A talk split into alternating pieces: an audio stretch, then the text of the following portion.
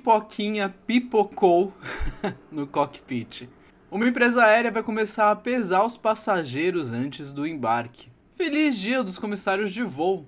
Sim, isso aconteceu essa semana. Mas você sabe como essa profissão começou? E, para finalizar o podcast de hoje, a gente vai ter o saque aéreo, onde vocês me contam as histórias de vocês. Sejam bem-vindos ao Aerofofoca, esse podcast do Aeromoço que te leva às alturas. Meu nome é Marcelo Bueno e hoje em Pegue uma Pipoca, apertem os cintos e cuidado com a balança. Nossa primeira notícia é sobre a MC Pipoquinha, que aí nos últimos tempos tem causado bastante polêmica, né? E subido seus nomes aí nas trends, nas trends do Twitter, com essas polêmicas. E nessa semana ela lançou mais uma, que foi ter baixado as calças dentro do cockpit da cabine de comando do avião. E isso foi gravado e postado por ela mesma. Vamos conferir todos os detalhes dessa história. E se isso gerou aí algum problema para os funcionários que estavam ali dentro da cabine, né? Calma, tá tudo bem. Quem gravou essas atitudes que ela teve foi um dos bailarinos, que provavelmente estava ali com ela naquela viagem, e aí ela foi querer tirar a foto, e aí ele registrou esse momento. Ele estava gravando esse vídeo, é, e nesse momento é, do desembarque, isso aconteceu no desembarque, geralmente você pode pedir para acessar a cabine de comando para poder tirar uma foto ali dentro. Ou talvez fazer um videozinho e depois pegar um, um frame, né? Um frame um, pra, desse, desse vídeo para poder fazer a sua foto. Que foi o que ela fez. Assim como qualquer outro passageiro, assim que visita a cabine de comando para poder tirar essa foto, fazer esse videozinho, ela estava ali sentada na cadeira do comandante, com um manche na mão, para fazer essa foto como se estivesse pilotando o avião. Isso já é solo, tá, gente? No final do desembarque, então não tem problema, isso pode acontecer. E ao lado dela estava ali outro comandante, ou primeiro oficial, ou copiloto, não sei qual era a função, mas tinha outro piloto ali na cabine de comando, porque ela não pode ficar a cabine desassistida, tem que ter alguém ali dentro. Até aí tudo bem, você pode entrar na cabine de comando, tem tirar essa foto como se estivesse pilotando. Isso está em solo no momento do desembarque, não é proibido, tá tudo certo. Porém, do nada, de forma totalmente inesperada, ela levanta e abaixa as calças. gente, por quê? Qual a motivação? Não sei, mas isso aconteceu. E aí a gente consegue ouvir na gravação algumas pessoas falando: não, não grava ele, não grava ele. E o piloto estava repreendendo ela, tipo, não faz isso, não pode, não sei o quê. Óbvio que depois de ter levado ali uma leve repreensão, ela justificou ali com uma brincadeira, dizendo que na verdade ela estava de short por baixo, que ela não estava pelada, e que todo mundo se assustou à toa. Ainda assim, você entrar na cabine de comando e baixar as calças no meio de um vídeo é meio sem sentido. E aí, no meio dessa brincadeira, dizendo que ela estava com short, ela ainda dá um tapinha no braço do piloto que estava ali do lado, que provavelmente já estava muito desconfortável e nem um pouco feliz com essas atitudes. Ai, ai. Fingindo ali comodidade, proximidade do piloto. O que não foi muito respeitoso, né? Mas tudo bem. A Gol, em nota depois, informou que a política da empresa permitiu acesso à cabine de comando para poder tirar essas fotos. Uma, um acesso à cabine de comando supervisionada, que foi o caso, como aconteceu.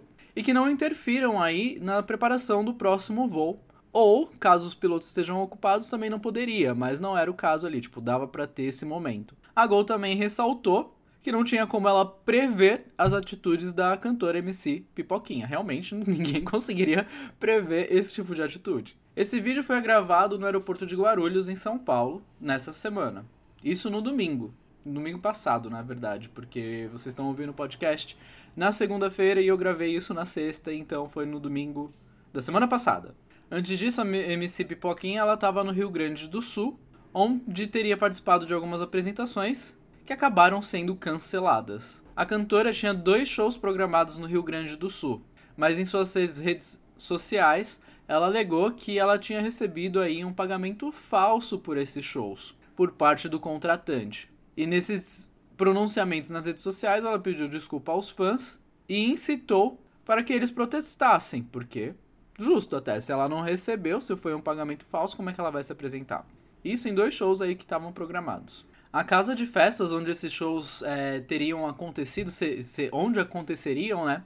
É, se posicionou dizendo que na verdade ela só aluga o espaço para que uma contratante, uma produtora, possa aí contratar os artistas e fazer as suas próprias festas. A produtora deste evento também se manifestou nas redes, afirmando que alguns artistas não merecem ser contratados e que a equipe da artista propagou o ódio. Além dos shows cancelados no Rio Grande do Sul, a MC Pipoquinha também teve um show cancelado em Canoas, devido a uma situação anterior, onde ela aparece debochando aí do salário dos professores. Sinceramente, MC Pipoquinha a gente sabe que está envolvido em várias questões, mas o, o ponto aí de ter baixado as calças dentro do cockpit foi o que fez a nossa semana, porque essa semana foi uma semana um pouco mais tranquila para a aviação civil aí no geral. E não, isso não vai dar problema aí para os funcionários envolvidos, para os pilotos, né? Porque eles cumpriram a parte deles e realmente não tinha como prever que você simplesmente deixar alguém entrar na cabine para tirar uma foto ou fazer um videozinho sairia de controle dessa forma. Não tem como os funcionários, a gente, controlar esse tipo de atitude de passageiro. E aí era no, aí muita gente me falou: "Ah, então ela deveria ser desembarcada". Tá, mas isso aconteceu no momento do desembarque, que é quando pode acessar a cabine de comando. Então ali ficou por isso mesmo, porque ela entrou na cabine para tirar a foto dela na hora que ela estava desembarcando, rolou esse problema e ela desembarcou. Problema resolvido. Vida que segue, voo que segue. Nossa segunda notícia de hoje é que uma companhia aérea vai começar a pesar seus passageiros em voos internacionais. É isso mesmo que você ouviu. Para você poder embarcar, você vai ter que passar por uma balança. Bom, essa medida não acontece no Brasil, isso aconteceu lá na Nova Zelândia pela companhia aérea Air New Zealand. E ela vai re realizar as pesagens dos passageiros até o dia 2 de julho. Passageiros esses de voos internacionais. Por que, que ela tomou essa medida? Vamos entender um pouquinho mais do que está acontecendo. Essa exigência de pesar os passageiros, na verdade, foi emitida pela Autoridade de Aviação Civil lá da Nova Zelândia. O objetivo dessa pesagem é obter dados atualizados sobre a distribuição de peso nos aviões, visando assim a segurança das operações. Hoje em dia, tudo que está dentro da aeronave já é pesado, desde a carga até as refeições e as, as bagagens, é claro. Tudo é pesado. E todo esse peso, já do que já está dentro do avião, equipamento de emergência, toda a refeição embarcada, mantas é, e as bagagens elas são pesadas e distribuídas no avião para manter o balanceamento. E a pesagem dos passageiros que não é feita, como é feito então esse cálculo? É feito em cima de um valor de médio aí. Então, é feita uma média pelos passageiros. E esse valor médio que é feito para os passageiros é obtido através dessas pesquisas. Então vale lembrar que isso daqui é só uma pesquisa para poder trazer aí essas informações para poder continuar fazendo esses valores de balanceamento de forma mais atualizada. A companhia aérea também esclarece que os passageiros não serão obrigados a pesar, a passar por uma balança. Essa pesagem ela vai ser feita de forma voluntária ali no portão de embarque, em alguns voos selecionados, partindo aí do Aeroporto Internacional de Auckland. E isso no período do dia 29 de maio até o 2 de julho. O intuito da empresa não é submeter ninguém aí a um tipo de exposição, e que entende que algumas pessoas não se dão bem com a balança e não vão querer passar por isso. E também assegura que a pesagem não vai aparecer aí o peso, né, o resultado, e nenhum mostrador. É, a informação vai ser sigilosa só para eles. Assim como a pesagem também é anônima e voluntária. E os passageiros que aceitarem participar dessa pesagem vão, tá, vão acabar ajudando aí para manter a segurança elevada nos voos por conta dessa distribuição de peso que é feita na cabine e esse cálculo que é feito. É realmente uma medida inusitada que a gente não tinha visto até então. Mas, sinceramente, eu entendo que muita gente tem problema com a balança, mas não é uma obrigação, é voluntário. Então, para conseguir trazer uma atualização desses dados, eu não achei desinteressante, achei interessante. é, claro que essa medida aí foi trazida de uma forma onde a gente fica, meu Deus, o que está acontecendo? Mas, como vocês podem ver, não está aí com uma grande problemática, pelo menos ao meu ponto de vista. Mas o que e vocês? O que vocês acharam sobre isso? Agora entendendo a notícia por completo, vocês ainda acham um absurdo ou tá tudo bem? Nossa terceira pauta do dia é sobre o dia de comissário de voo. Feliz dia do comissário de voo para você que já voa, para você que quer começar a voar que tá correndo aí das suas asinhas. Mas você sabia que essa profissão aí é até que recente?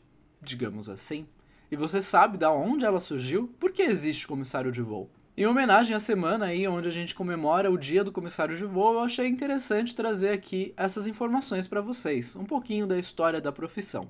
E não de chocar muita gente, essa profissão começou a existir por causa de uma mulher determinada. Muitas mudanças sociais, na verdade, acontecem por causa de mulheres determinadas. Isso aconteceu no começo do século XX, quando a aviação comercial estava começando a decolar ainda não havia muitos profissionais qualificados para cuidar dos passageiros. Geralmente eram os próprios pilotos que auxiliavam os passageiros ali com as malas e algumas instruções. Eles que desempenhavam esse papel. Algumas companhias aéreas até tinham comissários já, mas a maioria era homem. E eles realizavam tarefas bem simples, como auxiliar no embarque, distribuição de algodão para proteger o ouvido do pessoal e ajudar no desembarque. Essa história do algodão ainda acontece até hoje, muitos passageiros ainda pedem algodão para colocar no ouvido. Só que a questão é que naquela época o algodão era usado por conta do barulho e não por conta de dor no ouvido ou qualquer coisa nesse sentido. Era muito mais ligado à questão do barulho, que o, o barulho do avião era muito alto. Mas aí tudo começou em 1930 a mudar. Provavelmente você já ouviu esse nome, a Ellen Church. Ela era uma jovem enfermeira e ela sonhava em ser piloto. Mas naquela época, 1930, as companhias aéreas não aceitavam mulheres como pilotos. E a gente ainda vê um resquício disso, né? Porque a gente vê que o número de mulheres pilotos ainda é bastante inferior ao de homens, por vários motivos, mas essa questão histórica é um deles. Mas ela estava determinada a trabalhar na aviação, então ela teve uma ideia aí inovadora. A Ellen sugeriu a um executivo da Boeing Air Transport que a empresa contratasse enfermeiras como comissárias, porque elas poderiam acalmar e cuidar dos passageiros se eles ficassem nervosos e tivessem medo de voar, trazendo aí um atendimento diferenciado na experiência da viagem. Na época, voar não era tão tranquilo quanto hoje. Dito isso, eu sei que hoje em dia ainda tem muita gente apavorada pela ideia de voar. Mas na época era muito mais complicado, era muito mais traumatizante. Hoje não é nem um pouco traumatizante, você pode voar tranquilo, tá? Que vai dar tudo certo. Os aviões ah, voavam aí em altitudes mais baixas, pegando muito mais turbulência e as aeronaves eram muito menos confortáveis. E o tempo de voo era muito maior. Por conta dessa quantidade de fatores, como aeronaves desconfortáveis, tempo de voo longo, muita turbulência, muitos passageiros passavam mal. Então, ter uma enfermeira a bordo fazia total sentido. Como a Ellen era muito persuasiva, ela conseguiu convencer esse executivo da Boeing que aceitou a proposta dela e acabou contratando mais sete enfermeiras. No dia 15 de maio de 1930, conhecidas como as oito originais, Ellen Church, Jess Carter, Cornelia, Peterman, Inês Keller, Alva Johnson, Margaret Arnott, Alice Crawford, e Harry H. Fry realizaram seu primeiro voo entre Auckland e Chicago, nos Estados Unidos. O sucesso das oito originais foi tremendo.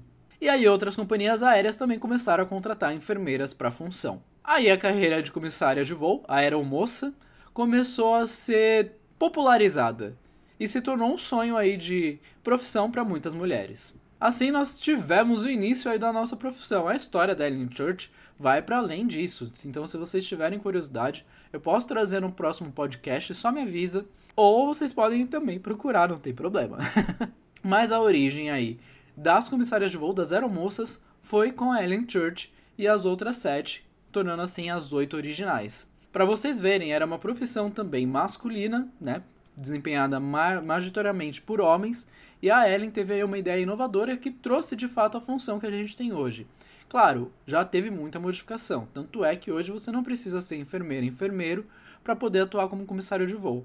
Mas a gente ainda tem é, curso de primeiros socorros, e aí vai além disso, né? Porque agora a gente está envolvido com a segurança de voo, não só atendimento do passageiro, mas tudo começou aí para trazer uma melhor experiência de voo para os passageiros. Então, atendimento está na raiz da nossa profissão e isso permanece verdade até hoje.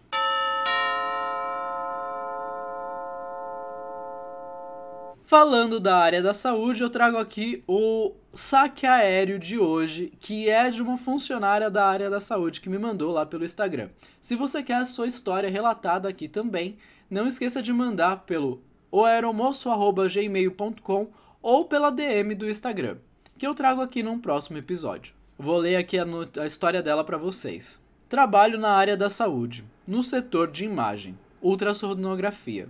Pensei que já havia entregue o laudo de uma paciente e uma hora e meia depois eu saí do consultório e a moça ainda estava sentada lá esperando o laudo. Ela achou que já tinha entregue e a menina estava lá esperando, a paciente estava lá esperando uma hora e meia ainda. Eu entreguei o laudo de todo mundo, jurei que havia entregue o dela. Na minha cabeça, ela se chamava Marinalva, pois ela tinha cara de Marinalva.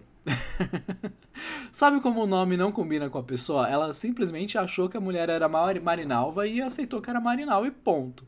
Pois bem, eu faço muito essas associações na minha cabeça. Um perigo. Daí a minha pergunta.